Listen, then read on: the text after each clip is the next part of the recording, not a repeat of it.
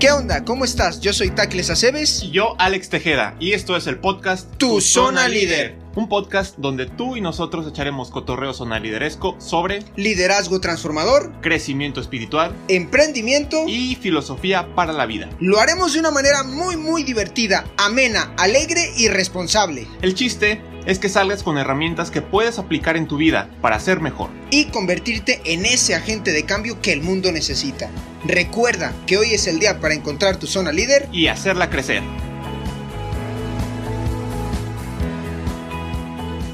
Hola, ¿qué tal? ¿Cómo están? Este programa So, So, So, So, Zona Líder Transformando la Juventud que se transmite a través de Valor Radio por su página de internet que es tres veces Valor Radio con los pies en la tierra. Y la mirada en el cielo. Señor Don Alex con pelo corto. Señor Don Tacles, ahorita vamos a presentar Ah, perdón, a las sí, estrellas que sí. tenemos aquí, pero calma, Don Tacles, calma. ¿Qué me toca, Don Alex? ¿Qué te toca? Pues agradecer y decir bla, bla, bla. Todas esas cosas que dices tú. Muchas gracias a todos los soniderescos que nos escuchan en los United States of America, en la comunidad, bueno, la comunidad latina en Estados Unidos, en las Europas, en los peruses, en los colombiases y en todos esos países centro y sudamericanos. Muchas gracias por todo su apoyo, en verdad, lo valoraron muchísimo. También gracias a Lupita Venegas, a Michicuba Ruiz y todo el equipo de Valora por regalarnos eh, este espacio. La neta es un regalazo para nosotros que estamos remensos. Es una bendición. Es una nos bendición. es una bendición, aquí nosotros decir todas las cosas medio incoherentes, pero, Pero le echamos ganitas. le echamos ganas y todo por los liderazgos. Eso como sí, siempre, es por, y, y- y en especial gracias a todos ustedes, porque por ustedes es que estamos aquí. O sea, el chiste es llevarles información de valor. Y la neta, el programa de hoy, Está buenísimo. Don Tacles hoy estaba muy emocionado. Me dijo, sí, oye, siento que... ¿de dónde sacaste a estas personas? ¿Cómo llegaron? Sí. ¿Quién le preguntó a quién? Sí, sí, es que yo estaba asustado, dije, no manches, ah, es cierto, era todo lo contrario, dije, porque me metí a sus redes sociales, me metí al apostolado y tal, y dije, no manches, esto está top, Está top. está top, nivel top. Está chido, está guay, chido, está está- guay de Paraguay. Tus redes sociales, amigo. ¿Mis redes sociales? Sí. Twitter, Instagram, Twitter, Instagram. arroba erialex10. Eri Alex 10, sí, con H al principio. Y su servilleta, arroba taclesaceves MX. MX. MX, porque soy de México. ¿Eres de México? Si fuera de Estados Unidos sería. Ay, güey. Eu. Si fuera de España sería S. Es, si fueras. Y si fuera de Chile sería CL. Y ya pues. Y si fueras de Tontolandia. Teo. ¿No? En fin. A ver, Don Bueno, Tacles, entonces, ¿cómo se llama el programa? Con onda? H de herida. Es la primera vez que una invitada pone el nombre del programa. ¿Qué te parece eso, don Alex? Estuvo, eh? estuvo bueno, Estuvo- estuvo especial. Aquí Fabi Trucutru nos pregunta, oye, ¿y cómo, ¿Cómo, se llama el programa? Pues con H de herida. Con H de herida, entonces. Y está bueno. Está bueno. Y ya sí, nos va a sí. explicar por qué. Ya nos va a explicar ahorita. Pero ahora sí, don Alex, ya te toca. Entonces, bienvenida en primer lugar, Diana Karen Galvez Acosta. Bienvenida. Karen, bienvenida. Welcome. Welcome. ¿Cómo welcome. Muchísimas gracias, muy bien. ¿Y ustedes? Muy bien. Contentos. Tú estás un poquito nervioso, pero ahorita No, en cinco para minutos- nada. Pero ahorita en cinco minutos se te acaba. En tres minutos, es más, en 20 segundos. A ver, ¿cómo estás? Bien, bien. Ya, muy bien. ¿Contenta? Sí, ¿Feliz? súper feliz. ¿Con ganas de transmitir un poquito a todos los zona liderescos? Sí. Muy no bien. tengo mucho que transmitir, la que tiene que transmitir aquí es ella. Bueno, pues nosotros muy contentos y muy agradecidos de que estés por aquí y de que nos La hayas neta. dado la oportunidad de hablar también con quién. Con Nicté Sánchez. Bienvenida, Nicté Sánchez. Bienvenida, Nicté. Gracias. Bienvenida. Muchas Gracias por venir. Se- señora Señora. Sí, pero sí, señora. No, sí. Entonces yo le tengo que decir señora, si no, Ok. mi prometida, que le mando un beso, me cachetea. Entonces yo así. tengo prometido. Ok. Ándale, el pues. prometido. El prometido. prometida. sí, Muy bien. Sí, en tercera persona. Pero bueno, bienvenidas. Bienvenida. Muchísimas Muchas gracias. gracias por permitirnos estar acá, por compartir con todo su auditorio. Por supuesto, a Lupita Venegas, que siempre una gran amiga. Y pues encantadas. Oye, que tienes a tu... eh, ¿Es bebé o beba? Es una niña, Ana Elena es la más chiquita, que Hay que tiene mandarle años. saludos al crack de Evan Lemoyne. Evan Lemoyne es mi, mi nani hoy. O sea, fíjate el nivel, ¿no? Sí, sí, Ni- hay sí. niveles, hay niveles. Entonces, Ese, e- ese, es ese sí está top, ¿eh? Ese sí está top. Así es. Pero bueno, ¿qué más? Pero bueno, qué bueno, pues, pues hoy vamos a hablar un poquito de las heridas emocionales, pero antes de entrar en el tema de fondo, nos van a contar un poquito de quiénes son ustedes, de dónde vienen, hacia dónde van, a quién, qué representan. Primero la que se está moviendo. La que se está moviendo así como que- así de, no quiero hablar, no, No quiero quiero hablar. hablar, yo solo soy la representante, Sí, ¿por sí, qué me hicieron yo no sé, pasarme? Yo no quería pasar. Y ya Pero están bueno. secreteando porque no sé. Pero bueno, Diana Karen. Diana Karen, platícanos un poquito de ti. Ah, ok. De mí, de mi vida personal. Sí. Y por qué estoy aquí. Y por exacto, Ah, sí, muy estaría chido. Bueno, yo soy Diana Karen Galvez Acosta. Los amigos me dicen Karen, Karen Galvez. Soy hermana de Willy Galvez, creo que es más Ah, conocido no te Willy. pases, el que canta bien bonito. Ese mero. Ya sé quién es. De hecho, creo que soy conocida por él, gracias a él. Porque casi nadie me conoce. Gracias, Willy. Entonces, Willy, entonces, tu fama. Saludos, Gracias, Willy. Willy. Saludos. Bueno, pues de hecho, gracias a Willy, conocí a Nick T. Oh, cool. Fue hace más o menos un año y cachito que conozco a Nick T. Eh, yo desde hace casi 10 años tuve una conversión y a partir de mi conversión empecé a dedicarme un poco a este tipo de, de- de cosas y me empecé a acercar muchísimo a Dios. Y eh, para no hacer el cuento largo, me, me dedico mucho a la oración de intercesión. eh, a oración contemplativa, me gusta mucho y es por eso que conocí a Nick T hace un año y medio en este ministerio católico, eh, mi hermano me dijo que necesitaban eh, ora- oración de intercesión. Me acerco a Nicté. Nicté y yo como que hicimos como un clic muy especial y me invita a pertenecer a este ministerio católico y estoy muy feliz.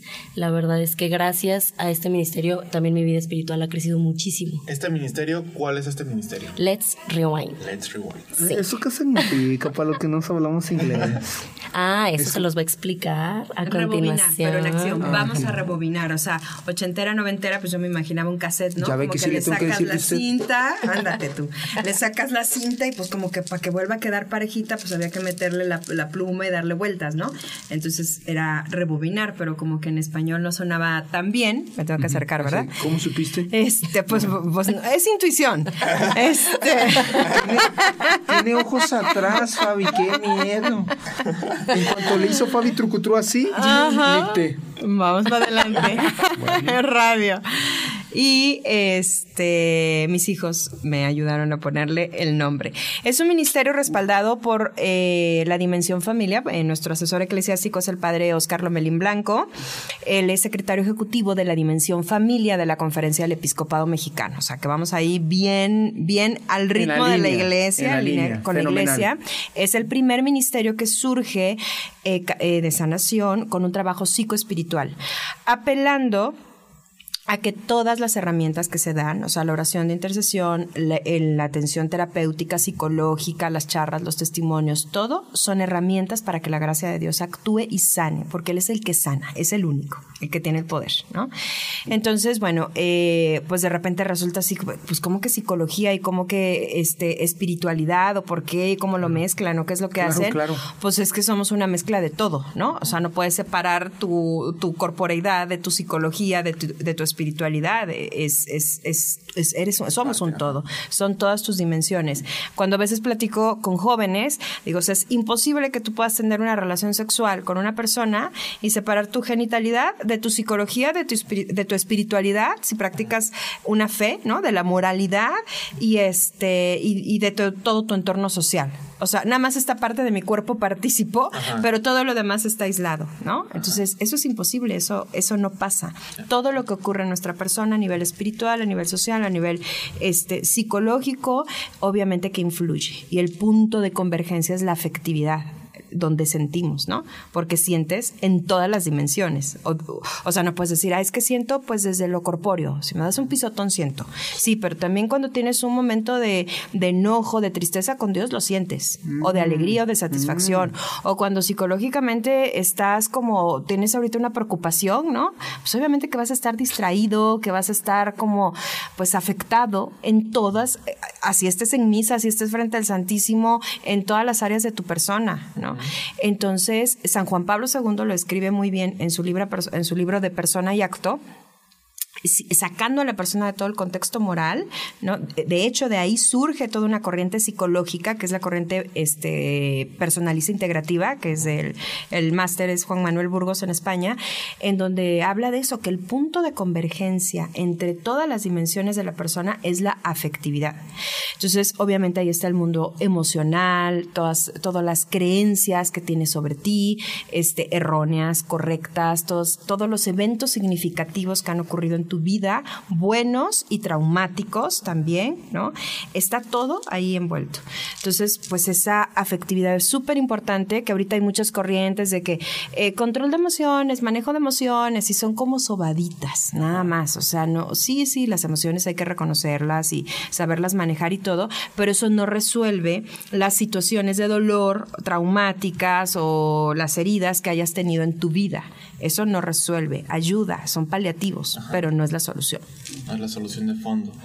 ¿Cómo ves, Don Tacles? Yo no había hecho consciente que sentimos de muchas maneras y ahorita que lo dijiste de que sentimos el pisotón, como que lo físico es lo más rápido, ¿no? Karen y te, como que lo físico es lo más... Pero claro que cuando estoy enojado nadie me pegó, o sea, no recibí un contacto físico y cuando tengo un, un pex o algo, este... Problema. Un problema, algo, es, ay, me siento débil, cuando estoy menso, eso está más cañón. Pero a mí, a, a mí me llamó algo la atención y, y, digo, ahorita vamos a ir ya eh, a que Nicté nos platique un poquito quién es ella, pero me llamó muchísimo lo de la... ¿Tú te dedicas, Karen, a la oración de intercesión? Sí. ¡Qué pex! Eso está más ¿Eso complicado. existe? Es- Eso no se puede entender tan No fácilmente. entiendo. Entonces, a lo mejor Diana claro. Y luego también está muy estigmatizado, entonces sería bueno que lo Exacto. expliques bien, Exactamente. ¿no? Pues mira, mucha gente eh, se acerca a la oración de intercesión creyendo que vamos a, a tener un poco resuelta nuestra vida en un segundo. Lo utilizan como más como magia. Y yo siempre me acerco con ellos y les, digo, y les digo, una oración de intercesión es como, yo nada más soy como un apoyo, estoy contigo para ayudarte a hacer una oración. ¿Qué es una oración de intercesión? O sea, Esto. ¿cómo se entiende? Nosotros, eh, bueno, cuando yo te pregunto qué hacen los santos, tú cuando les rezas a los santos, ¿qué son los santos para ti? Son intercesores. o sea, Son intercesores. ¿Y en qué No es que yo sea una santa, ni los oradores. Este, pensaba que sí. ay, ojalá, ojalá. Voy Ay, para allá, Dios es- te oiga. Dios te oiga. Dios te Voy oiga. para allá, voy para allá. Pero nosotros somos como estos intercesores aquí en la tierra, que estamos un poquito más preparados, porque hay gente que le cuesta mucho trabajo hacer este tipo de oración. Y más contemplativo, no más este, rezan el Santo Rosario, rezan el Padre Nuestro, rezan otras, eh, otras oraciones como ya preparadas, pero les cuesta mucho trabajo abrir su corazón a Cristo. Y Él es lo que nos pide todo el tiempo, hacer una oración desde tu corazón.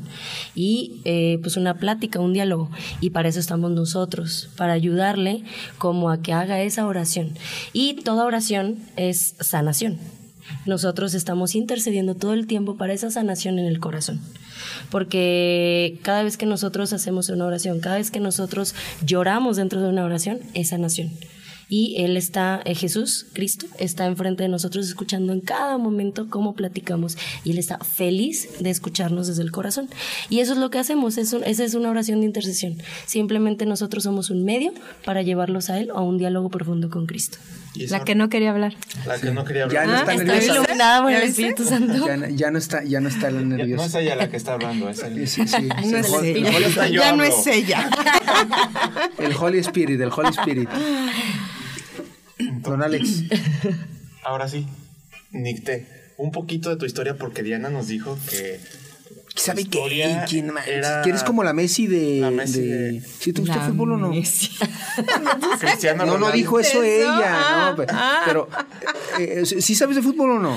Pues sí, un poquito, Bueno, pues no decir que eres la. Messi o el Cristiano Ronaldo de, de algo es que eres la, la miel, que eres la crack, pues. no, pero no quiero ser eso. Bueno, pero mm, ya nos, nos dice Karen que. Y además, lo que yo puedo investigar es que sí, ciertas son las líderes escoceas. Lo que yo puedo investigar es que sí, pero sí nos gustaría que nos platicaras pues, de primera mano quién eres. Bueno, este, tengo 46 años, tengo 26, casi 26 años de casada y seis hijos. Eh, me casé muy chica, ¿eh? O sea, ¿A los aclarando. años? Me casé a los 20 años, me casé Ah, a los está 20 bien. años. Lo que pasa es que toda mi formación hasta, hasta casarme, que vino mi proceso de conversión fue atea totalmente, atea y además con un papá blasfemo, además, ¿no? Entonces era todo contra la iglesia, todo el, eh, la religión, el opio del pueblo, etcétera, etcétera. Eh, les voy a mencionar algunas cosas de mis papás que están resueltas, están sanadas. Si yo les contara un poco de la historia de mis papás, comprenderían mucho por qué tomaron ciertas decisiones o por qué no pudieron darme todo aquello que necesitaban, ¿no? Mi mami, desde que yo tengo 13 años, desde que ella tenía 13 años, perdón, es alcohólica y mucho tiempo fue 13 drogadicta. años. Desde que ella tenía 13 años. Por eso te digo que si yo te contara su historia, nadie empieza a alcoholizarse a los 13 años nada más porque se te antoja, ¿no? Y bueno, mi papá no, no, nunca fue adicto a nada, pero pues todo se resolvía con violencia. Los primeros cuatro años de mi vida, que eran los años 70, mis papás eran hippies, por eso me llamo Nicté, estaban de moda los nombres mexicanos, este, los vivía en una comuna comunista en la Ciudad de México. Se utilizaba mucho eso, donde había muchas drogas, mucho alcohol, mucho sexo. Obviamente no era un lugar ideal, ¿verdad?, para criar a un niño. Eh, cuando eh, hubo un momento ya así de desesperación de mi papá que corrió a mi mamá y entonces pues me quedé como a la deriva, ¿no? Porque él también trabajaba, no tenía eh, mucho que hacer, que hacer conmigo. Eh, vivía en la Ciudad de México, así que eh, me llevó a Orizaba, que es de donde es mi familia paterna. Y bueno, pues en ese inter, eh, él me visitaba mucho. Les contaba yo que esa carretera antes era muy peligrosa, ahora es, autopista y sigue siendo peligrosa, pero antes era peligrosa. Tuvo un accidente gravísimo, casi se muere. Estuvo un año internado en el hospital y durante ese tiempo fue, eh, viví con diferentes familiares políticos y de los 6 a los 8 años sufrí abuso sexual por tres personas diferentes, cercanas a la familia. El abuso sexual es muy amplio. El abuso sexual es desde exponerte a eh, un lenguaje inapropiado, desde exponerte a pornografía. O sea, el reggaetón es abuso sexual en la, en la actualidad para un niño, de verdad. Eh, tocamientos hasta, hasta, hasta una violación completa. Sufrí de, de- de todo tipo. Eh, menos reggaetón porque no ese lugar. bueno, algo tenía que faltar. Bendito sea Dios. Ahora lo sufro. no. Y bueno, eh, es muy complejo porque además tampoco había con quién hablarlo, ¿no? Y una persona, un niño que es abusado sexualmente, cuando no es atendido a tiempo, eh, si es atendido a tiempo, puede llevar una vida perfectamente en el campo afectivo y sexual, perfectamente bien.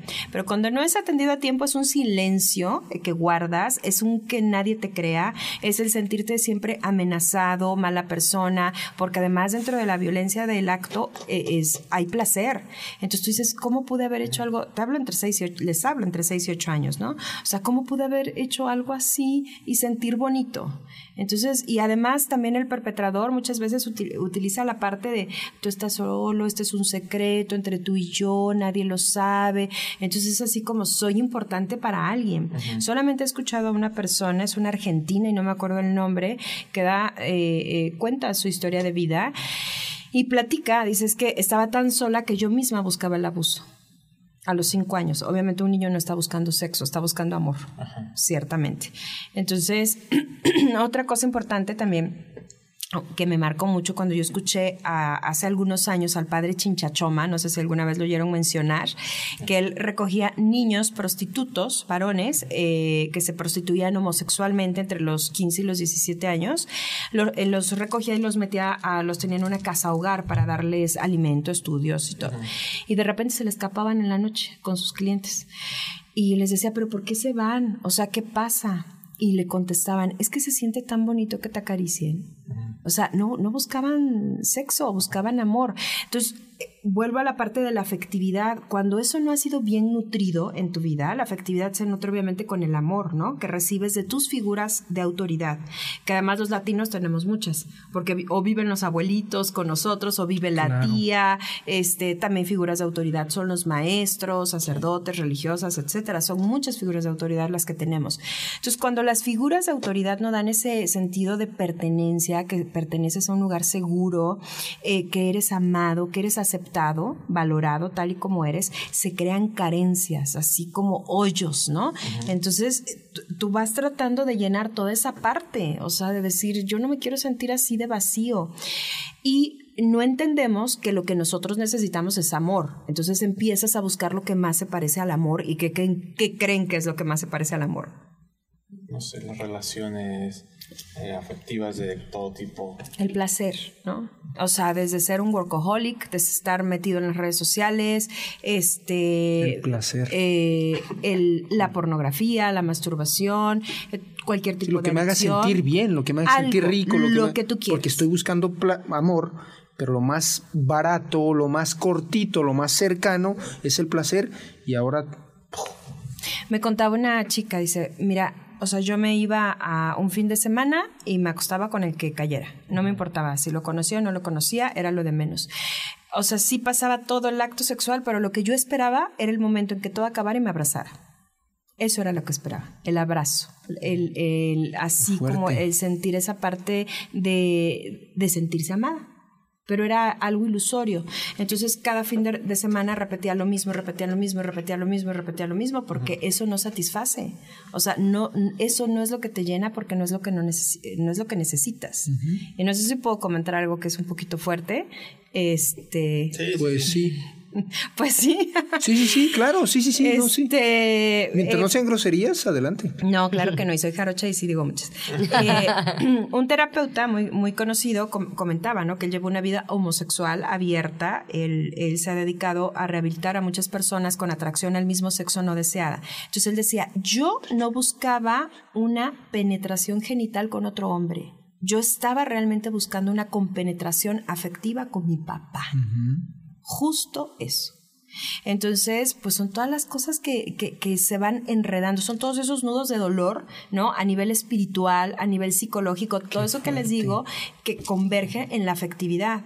O sea, yo a lo mejor estoy sintiendo un dolor súper fuerte, estoy sintiendo muchísima, muchísima vergüenza ante lo que ocurre en mi situación, ¿no? Cuando estás en una situación de abuso, eh, porque además es un secreto a voces, este, la familia lo sabe, eh, los otros niños también lo sufren y es como el secreto familiar. Entonces tengo vergüenza, tengo culpa, tengo miedo y a veces lo que nosotros sentimos eh, es disonante a, a cómo actuamos, a las emociones que transmitimos, porque de alguna manera te tienes que proteger y entonces eh, a lo mejor lo manifiestas en agresión, en violencia, el niño que da problemas en la escuela, el burro del salón, el que es el mega bulleador y pues todas esas, esos fui yo, ¿no? Completitos. O sea, yo de verdad en, en los talleres enseño una foto mía cuando tenía ocho años que yo decía, ¿cómo ningún maestro, nadie me, me veía esos ojos de tristeza? O sea, porque además me estaban tomando una foto de estudio que tenía mi overol de parchís, se llama mi señora.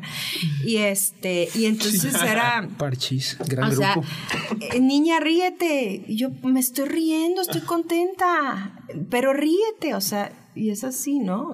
Y esa era mi cara de felicidad, porque pues por adentro había muchísimo sufrimiento. Entonces, cuando un adolescente llega con una afectividad ahí hecha nudo, sin, sin, todo, sin todos esos elementos básicos que necesita un niño, sin toda esa canasta básica afectiva, este, amor, pertenencia, aceptación, pues te enfrentas a un mundo cuando empieza tu autonomía, cuando empiezas tú a, a preguntarte, este, quién soy yo, a dónde voy, para dónde voy, qué es lo que es de mi vida, cuál es el sentido de mi vida, pues hay, hay hay muchos interrogantes y muchos espacios. Y, y, cuando empiezas además a relacionarte con otras personas sin saber exactamente tu valía, es súper complicado súper complicado porque entonces la autoestima está rota, eh, te conformas con cualquier cosa.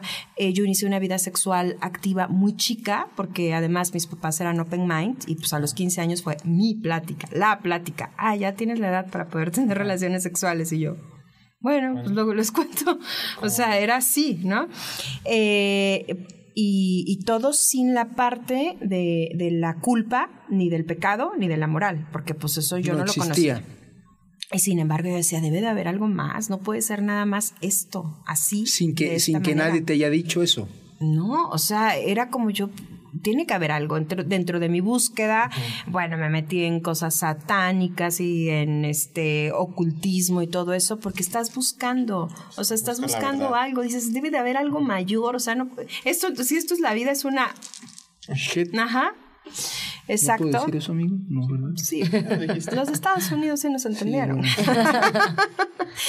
Debe de haber algo más, ¿no? Así que eh, a los 16 años sufrí un aborto, un aborto este, provocado químico, que fue, no sé si ya vieron la de Inesperado. No. Eh, sí. Criticaron mucho a Verástegui porque Sí. la primera escena, bueno, yo oí una crítica, ¿no? Ay, pero es que está bien, bueno, está muy duro. Es que yo lo viví y, y- y no tiene nada de duro. O sea, es la realidad completa. A mí me inyectó el, el doctor algo, me dio a tomar, tú relájate y, este- y la bolsa de células se sale. Porque tampoco había este, pues nada de educación sexual ni movimientos pro vida. Y, y, pues para mí sí era nada más eso. O sea, va a salir un, lo que va a evitar que se forme un bebé, ¿no? Y entonces, eh, o sea, yo veía escurrir entre mis piernas eh, así pedazos de carne, me resbalaba en mi vómito, el dolor me resbalaba en mi sangre, me abrí la cabeza, corría de un lado a otro, estaba en Acapulco en la casa de una amiga, que mi amiga estaba con su novio, no había ningún adulto y amanecí inconsciente. Y cuando yo le hablé a, a mi pareja, pareja, pareja, reportándome, este, le dije, oye, eh, me- creo que me voy a morir. Entonces le habló al doctor, el doctor obviamente dijo, no, pues ustedes no firmaron ninguna responsiva, no tengo nada que ver, cómprale un antibiótico a ver cómo le va. Entonces me, me llenaron de antibióticos, pasé 15 días con mucho dolor, con sangrado, eso ya olía muy mal y, y me sentía muy mal. Fue de verdad por, por gracia de Dios que pude, este, que pues no, no o sea, que, que, que viví y que además pude tener hijos, ¿no? Y vaya que tuve. Este, entonces, bueno, eh, sin toda esa carga moral y pensando, bueno, pues ya pasó, se salió la bolsa de células o se salió eso que iba a evitar que yo me embarazara, eh, yo, yo sufrí el síndrome de postaborto. O sea, yo iba a llorar un niño. 16 años. Y hagan de cuenta que sí, se me enchinaba así la piel. Yo decía, ¿por qué me siento así ante un niño? Porque hasta miedo me daba un niño. Tú sin saber. Claro, Tú sin, saber. y tener ni idea, ni idea. Es que eso De está hecho, ya acá. cuando, claro, está aquí y está acá, lo sabes. Tú, ahora sí que tu cuerpo lo sabe, Ajá. ¿no? Entonces, eh, eso lo llevé por muchos años. Eh, tenía yo muchas emociones ahí como de culpa, de enojo, que no entendía de dónde venían. O sea, podía estar en una situación súper bien, eh, padre, o sea, donde no había por qué estar ni enojado, ni angustiado, ni nada, y yo de repente empezaba a sentirme así. O sea, si alguien, si tú alguna vez te has sentido angustiado, estresado, enojado, y no hay na- nada que lo explique, es tu afectividad lastimada, son las heridas gritando. Necesitamos ayuda, necesitamos sanar. No manches. Entonces, eso lo llevé hasta mi vida adulta. Para, en, en mi primer embarazo, ya casada, sabiendo ya todo lo que era, eh, me costó mucho trabajo tener una conexión con mi hijo, con mi, con mi hijo. Después tuvimos que hacer un proceso terapéutico de sanación para, para, para que ese vínculo se cerrara. Decir, tú no tienes la culpa, llegaste en el momento preciso y justo, un hijo muy amado. Lo que pasa es que tu mamá hizo algo sin saberlo, que tampoco tuvo la culpa, que ha tenido esta repercusión psicológica en su vida, ¿no? Y aunque ya me había yo confesado y hecho una confesión general y todo, para mí siempre había un sentimiento de culpa. No soy lo suficiente buena mamá. Entonces eso me, me provocaba mucha neurosis, este, o sea, mamá súper irritable, gritona, de, o sea, de todo, porque estaba yo cargando algo muy fuerte. Y aún ya, con todo y la conversión, no entendía que cuál era el origen. Obviamente había muchas cosas, lo que les estoy contando, también sufrí abuso psicológico por parte de un padrastro, abuso físico por parte de una madrastra, o sea, fue un componente de, de- de muchas, muchas cosas. Eh, pero esto fue algo muy, muy grave, o sea, muy fuerte, todo- toda la parte del aborto. Hasta que no la sané, a nivel terapéutico, cuando, cuando ya la había yo confesado, o sea, con, con Dios es con quien menos broncas tenemos. Es a nivel afectivo y psicológico donde te quedan las marcas. Es ahí, ¿no? Y es cuando decimos, ahora sí que soy un hijo de la herida, ¿no? A mí me llamó algo muchísimo la atención que estabas comentando, Nicte, eh, que eh, Dios y, y la vida, bueno, Dios es tan perfecto que nos deja a nosotros hacer lo que nos toca hacer. Nada más que a veces no conocemos no nos conocemos, ni afectivamente, ni intelectualmente, ni psicológicamente, no nos conocemos. Entonces, por consiguiente, desconocemos cuál es la ayuda que nos toca buscar. Entonces, a mí se me hizo muy chido que nos dijeras que con quien menos tenemos problemas es con Dios, porque es el que más nos ayuda, el que más está ahí presente. Pero eh, Él, aunque es todopoderoso, Él no va a hacer por nosotros lo que nos toca hacer a nosotros, que es esta parte de pedir ayuda profesional. Justo, profesional, espiritual y en todos los campos. Eh, les voy a contar un poquito cómo empieza el proceso de sanación. A los 18 años tuve un intento de suicidio. Mi mamá sí resolvía las cosas. Ella eh, varias, ha tenido varios intentos de suicidio. Y pues también lo que ves es lo que, lo que, lo que aprendes, ¿no? Los patrones de conducta se van repitiendo. Entonces eh, estaba como, como muy triste, muy sola. Decía, es que, o sea, la vida tiene que haber algo. Estaba muy vacía. Entonces mi abuela, que era conversa, me invitó a una misa en sábado. Le digo, pues que no van en domingo. Y me dice, no, es que eh, es misa de siete y ya vale para el domingo. Y yo, bueno, total, fui, la acompañé. Y yo me acuerdo que entré a la iglesia, eh, yo había hecho la primera comunión porque no me quise quedar al ballet y me castigaron. Entonces me hice la primera comunión. ¿Era el castigo? sí, fue el castigo. Fue un, fue un año maravilloso y la hice vestida de monjita y me acuerdo que era así como una emoción muy grande, ¿no? Y, y tuve un contacto con Dios fuerte. Él siempre como un enamorado me buscaba. Y, este, y entonces pues yo me acuerdo que me fui hasta el, hasta el frente y yo lloraba y yo le decía, dame algo, dame algo, porque si no te prometo que sí me mato. O sea, yo te conozco, no sé, pero sé que ahí estás. Saliendo de misa, me tocan el hombro, mi nombre, me dicen Florecita, mi nombre en maya significa flor.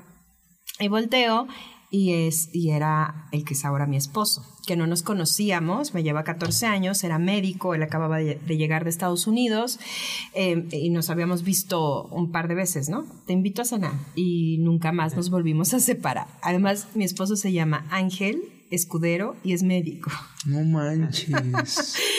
Al año tres meses estábamos casados, este, y, y bueno, él me hace la propuesta de, eh, le, platiqué toda mi vida, ¿no? Y me hace la propuesta. Esto, esto lo platicamos mucho y ustedes que, que están chavos, ¿no? ¿Mazo? Sí, están chavos. Se la cobró. Pero sí, bueno, ya no este, Sobre todo en, talleres que tenemos para jóvenes que se llaman Roots. Roots, eh, eh, para gente que no se ha casado. Eh, hablamos mucho de que es súper importante en el noviazgo hablar desde la vulnerabilidad. O sea, el hombre siempre se quiere presentar como el protector, como el muy seguro, como todo, nada pasa, todo está en orden, ¿no? Y la mujer, pues, quiere ser vista, admirada y demás. Y entre ese coqueteo, ese enamoramiento, de repente no, no hablas de lo que te duele realmente. Oye, mi mamá es alcohólica, sufro mucho y además no se rehabilita y hay eh, violencia en mi casa y pasé por abuso sexual y ha pasado esto y es dolorosísimo y es un secreto familiar y es tal y cual y demás, ¿no? Y entonces el otro también y decir, oye, yo seré la ayuda ideal para ti, para poderte superar, para poderte ayudar a superar esto, para ayudarte a sanar, si es que tú estás dispuesto, porque si tampoco estás dispuesto a sanar, pues ya nos llevó a los dos, ¿no? Entonces, eh, ¿cómo vamos a criar a nuestros hijos? Entonces, eso lo hablamos muchísimo en estos talleres para hacer un buen discernimiento hacia el noviazgo, hablar desde la vulnerabilidad, más que a veces da pena, pero más que eso es como decir, no, hombre, o sea, yo te quiero abrazar y quiero, quiero estar, quiero, quiero ayudarte, ¿no? Eh, entonces mi marido me propuso, me dice, oye, pues yo soy virgen, tengo 33 años, he decidido, 32 en esa época, y este, yo que eres gay, no, o sea, es un estilo de vida y te invito a vivir un noviazgo casto. Y ¿qué es eso? ¿No? Este, la castidad la define San Juan Pablo II como la energía espiritual que libera el amor de todo uso, egoísmo y violencia. Y yo creo que tú, tú, tú y yo queremos vivir un amor así, de amistad, filial, de pareja, de todo. Una cosa es el celibato, el que decide no tener relaciones sexuales por, por algún bien mayor, por una consagración. Pero eso no es represión, es como más bien buscar el, el bien para los dos, ¿no? O sea, no buscar mi propio bien ni tu bien, sino buscar buscar la voluntad de Dios para ti, para mí en mi vida. Entonces yo, ¿y pues por cuánto tiempo? No, o sea, hasta que nos casemos, yo me quiero casar contigo. ¿Y tú? Y ya, y ya cuando me dio el anillo, pues, pues ya, ¿no? O una vez sea, ya estamos cuasi casados, ¿no? hay que ver si funcionamos en esto, pero es que es de, se da risa, pero pues yo sí lo pensaba, ¿no? Y además tenía la presión de mi papá, oye, ¿qué tal si no funciona? ¿Qué onda? ¿Te tienes, no te puedes casar así a ciegas? Y yo, pues no, ¿verdad? Ya, o sea, era tanta la presión que Oye, tuve. y, y que esto eh, sigue siendo real, actual. Esto sigue siendo actual. Claro. Eh, o sea, esta parte de tener relaciones con tu novia o novio antes de casarte, porque a ver si te entiendes, pues si no te entiendes, ¿para qué te Es real, ni Claro, y lo que te ayuda a entender vamos a es aprender. el amor. ¿No? Y a mí eso me ayudó a sanar mucho porque decir, bueno, o sea, soy amada incondicionalmente, no tengo que hacer absolutamente nada, no tengo que utilizar mi sexualidad para atraer a alguien, ¿no? Es, eh, estoy, soy amada por quien soy. Y pues la verdad es que yo sí tuve una verdadera luna de miel todo lo que yo había vivido en la adolescencia, o sea, eh, todas esas relaciones fortuitas, eran, no tenían ninguna diferencia con el abuso sexual infantil. No, lo- no veía ninguna diferencia, para mí era lo mismo. Y eh, el día de mi noche de boda yo supe lo que era realmente entregarse a un hombre que se había comprometido contigo para toda la vida y que eras muy valiosa para él. Esa es la mayor reafirmación que un hombre le puede hacer a una mujer. Eso es sentirse valorado, amado y aceptado. Pero lo que no se integra se desintegra y lo que no se sana se pudre. Y yo traía aquí un costalote enorme, enorme de muchas cosas, que ni siquiera muchas las tenía conscientes. O sea, yo recordaba un abuso y en terapia me di cuenta que habían sido más veces. ¿No? Recordaba algunas cosas de abuso psicológico, al- al- pero eh, el cerebro tiene la función de cuando hay eventos tan fuertes que, que tú no tienes los recursos para reprocesarlo, tienen un- una de sus funciones es proteger. Y entonces hace esto, crack. Pero esto aquí queda. se queda. Entonces hay memorias fragmentadas o no recuerdas, eh, eh, a veces ni siquiera recuerdas. Hay, hemos tenido en los talleres gente que no recuerda su niñez. Dices, ¿qué pasó ahí? ¿Tú? Sí. Ujú. A ver, cuenta. A ver, ¿cuánto? Sí, sí, ya, a ver. Sí, ya, ya, ya, te metió el dedo, hablar. ya le Así toca. toma agua, por favor. ¿Para qué dices yo? Pues ya te toca. Pues yo soy una de las personas que no recuerda mucho su niñez. Y eh, bueno, un poco de mi testimonio de, de, de este ministerio de Let's Rewind. Cuando yo entro a Let's Rewind, pues yo creo estar sanada. ¿Por qué? Porque como dice, tú no tienes ninguna cuenta con Dios. Porque yo creo que Dios sana los corazones. Pero pues ahí había como un, un filito, ¿no? Raro que estaba en mi vida que me hacía tener relaciones codependientes, ¿no? Yo todo el tiempo buscaba el- la aprobación, ya sea de algún novio o ya sea de alguna amiga o amigo. Entonces así viví, pues, como quien dice, toda mi vida. Eh, cuando conozco a Nicté, empiezo a empaparme mucho de este tema y tengo que aceptar que yo le tenía como cierto repele a los psicólogos, por lo mismo, porque en algunas son pa' locos. Ajá, exactamente. Y yo, estoy, yo no estoy loco. Y Estoy yo no estoy loca. Entonces yo dije, no, yo no necesito ningún psicólogo, Dios me sana. Eh, en una ocasión, Nicté me invita a vivir un, un taller de una semana que se llama Sabia, donde hacemos terapia, hacemos como si yo fuera, hacen terapia MDR y me dice ¿Eso Nicté? Ah, Es un abordaje psicológico. eh, dentro de la psicología hay toda una, una especialización que es trauma. Y es lo que llega justo aquí, a lo que está, a, a lo que se queda ahí atorado, atrapado, que además siempre da molestias porque está aquí en todo tu sistema límbico, que suena al tallo cerebral, a tu columna vertebral, que va hacia todo tu sistema nervioso. Entonces, todo eso que se quedó ahí atrapado, a lo mejor algún día tu papá un día te gritó, ¡qué tonto eres! Y entonces te quedaste así como con esas emociones de frustración, de tristeza, ¿por qué me habló así mi papá? Toda la vida va a seguir ahí, hasta que no se resuelva. Y está impresionante porque como yo no creía en todo esto, pues menos en eso. Pero Nicté me dice, vívelo, vívelo, me gustaría que tomaras terapia MDR para que sepas de lo que trata todo esto y sepas pues también de lo que trata el ministerio, ¿no? Y yo dije, ah, está bien. Empiezo, eh, empiezo a tratarlo en terapia grupal con dibujos y empieza a salir cosas. Eh, nada más aclaro, no trabajamos eh, en grupo de que te pares y des tu testimonio y digas, a mí me pasó esto, hermanos, ¿no? Y todo el mundo te conteste. No, eh, se llama... Bienvenida, Nicte. sí, bienvenida. Hola, Nicte. Ajá. Este, o sea, se llama terapia, eh, es un protocolo grupal, pero trabajas tú. Y hay todo un, un cuerpo de contención emocional para Exacto. poderte atender. Sí, y yo empiezo a hacer este, pues este, estos dibujos donde empiezan a salir cosas que ni al caso. Ya después de rato me dicen, ya tienes terapia con, con esta persona que te va a atender y, manera este, de individual. manera individual. Eh, y ya voy con la terapeuta, empiezan a salir cosas, pero cosas que a lo mejor yo ya las sabía. Y yo empiezo a decir, ah, ok, está bien. Me salgo de la terapia y como que y, estaba un poco ansiosa como que reaccionó algo por ahí entonces yo estaba un poco ansiosa y sí me acerqué después a la terapeuta y me dice es normal al día siguiente que empiezo a tener esta terapia con esta persona eh, me di cuenta que tenía una herida muy fuerte y que de ahí nace toda esta herida eh, que venía cargando desde mis yo creo que siete años que a lo mejor fue una tontada, pero como dice Nick, te- de niño no lo, no lo captas de la mejor manera y pues se guarda ahí, ¿no? Y eh, pues fueron celos porque a mis hermanos le dieron un regalo y a mí no. No te pases. Ajá, y de ahí sale como, como todo esto que yo lo empiezo a agarrar y cuando salgo de la terapia eh, sucedió algo muy extraño. Sentí como alguien me estuviera apretando mi cuello y le digo a la terapeuta, me duele mi cuello y no paraba de llorar. Y me dice, imagínate cuántos años tenías cargando esta herida y hasta ahorita la sacas, la, sal, la sanas. Pues es obvio que te va a doler. O sea, sí duele, pero ya por fin la sacaste y ya la reprocesas de otra manera.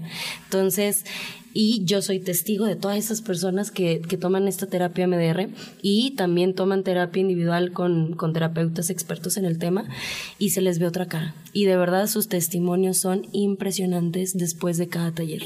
Es buenísimo tener ejemplos de testimonio porque eso es lo que llama a los demás a preguntar. Por ejemplo, ahorita tenemos, me voy a poner a hacer un par de Bueno, y saluditos. también y- además de MDR, Brain Spotting, terapia integrativa, terapia reintegrativa, son diferentes eh, abordajes que ayudan a llegar directo al trauma. Y es más, además son más respetuosos, no tienes que estar narrando tantas cosas. Llega directo y, ay- y ayuda a que resuelvas más fácilmente la situación. Va, complementamos con eso. Oye, Nick, la mala noticia es que nos quedan cinco minutos. Exacto. La buena noticia es que el micrófono es tuyo para que nos platiques, para que nos sigas contando. Bueno, después de estar batallando con muchos psicólogos este, que me sacaron tiempo y dinero, es la verdad, eh, caí con psiquiatras, eh, confundieron eh, todas mis heridas emocionales con un tumor en la hipófisis que se me estaba generando y me diagnosticaron con bipolaridad por ocho años y tomé medicamentos que no necesité, más de 60 Litio. medicamentos. Una cosa terrible cuando el, eh, Madre mía, tumor fuerte. creció y eso, eso dio otros síntomas, pues se dieron cuenta, ay no, pues no era bipolaridad, qué pena, ¿no? Ay, Pero ya me había enchochado por años, ¿no? Este, así que bueno, eh, después de, de hacer mucha oración, de pedirle a Dios, muéstrame mis heridas, estoy lastimando mucho a mi familia, estoy lastimando a la gente que más amo por este dolor que traigo adentro y que no he podido sanar, y mi marido también con sus propias heridas, ¿no? Eh, caí en muy buenas manos, empecé a tener acompañamiento espiritual, porque la fe no se, no se, di- no se dirige ni se guía. A mí nadie me dirige ni me guía. Mi relación con Dios, que es alguien, no algo. Alguien me puede acompañar, un compañero del alma, ¿no? Para, para ayudarme a afinar el oído ante lo que no entiendo. Entonces fue como que la parte resolviendo toda esta parte terapéutica, psicológica, ir trabajando en mi, en, mi, en mi dimensión psicológica, en mi dimensión espiritual, porque yo sentía escándalo de mi persona. Eh, eh, o sea, yo hacía todo lo que pudiera de apostolado. Yo sentía que tenía que hacer mucho para que Dios me perdonara y me quisiera. Cuando tú puedes estar tirado en tu cama y que Dios te ama. ¿no? Y vino también todo el proceso de sanación física con, con, con lo de la cirugía del tumor y todo esto. Así que, pues yo lo vi como, como un milagro. Como la, o sea, yo no digo que comparto mi testimonio, comparto mi historia de vida, eh, ahorita de manera así como muy breve, Muy rápido, sí. este, para testimoniar la misericordia de Dios. Porque si les contara de mis amigos de esas épocas, de todo lo que pasaron, de todos los lugares donde nos metimos, también este pase por alcoholismo, o sea, todas, todas las cosas, es impresionante de, de dónde me rescató Dios, ¿no?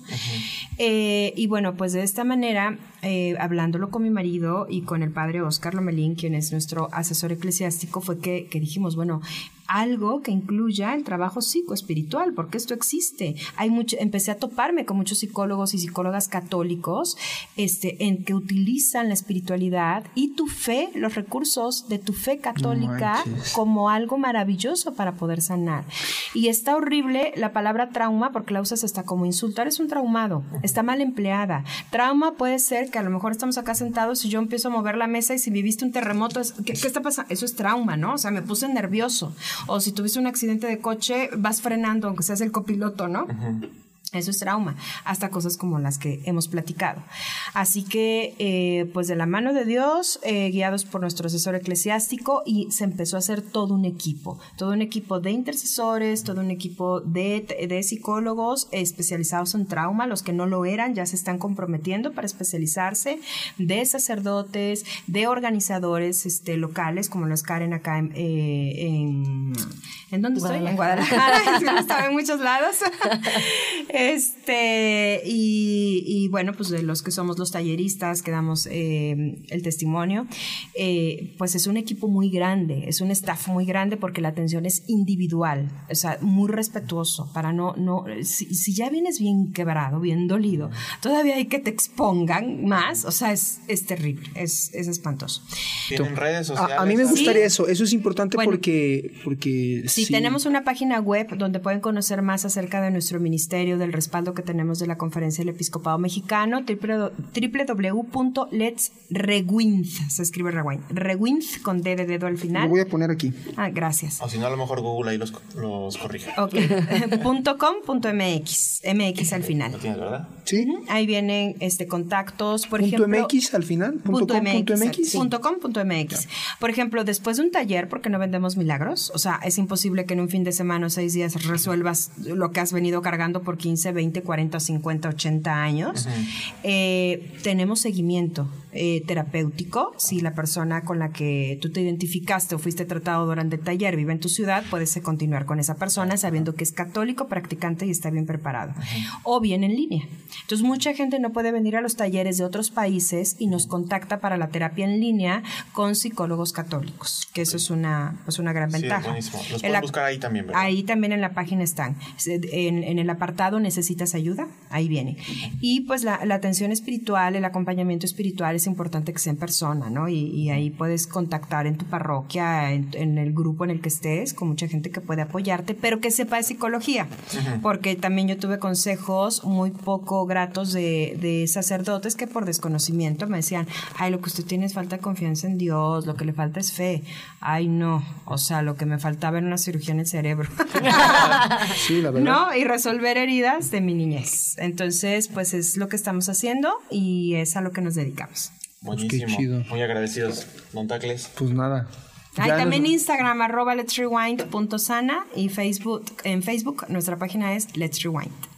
Perfecto. Perfecto, pues muchas gracias, muchas, muchas gracias. De verdad, muchas gracias por haber venido. La, Siempre es muy enriquecedor, a la gracias, gente le gustó mucho, entonces felicidades también por su apostolado y por todo su Recen por nosotros. Y que, por y que Dios los, que Dios las siga bendiciendo. Sí, Oye, don Alex. Sea. Oye, don Tacles. Recordarle a todos los liderescos que hoy es el día para encontrar su zona líder. Y hacerla crecer. Hasta luego, Pachay. Hasta luego. Gracias.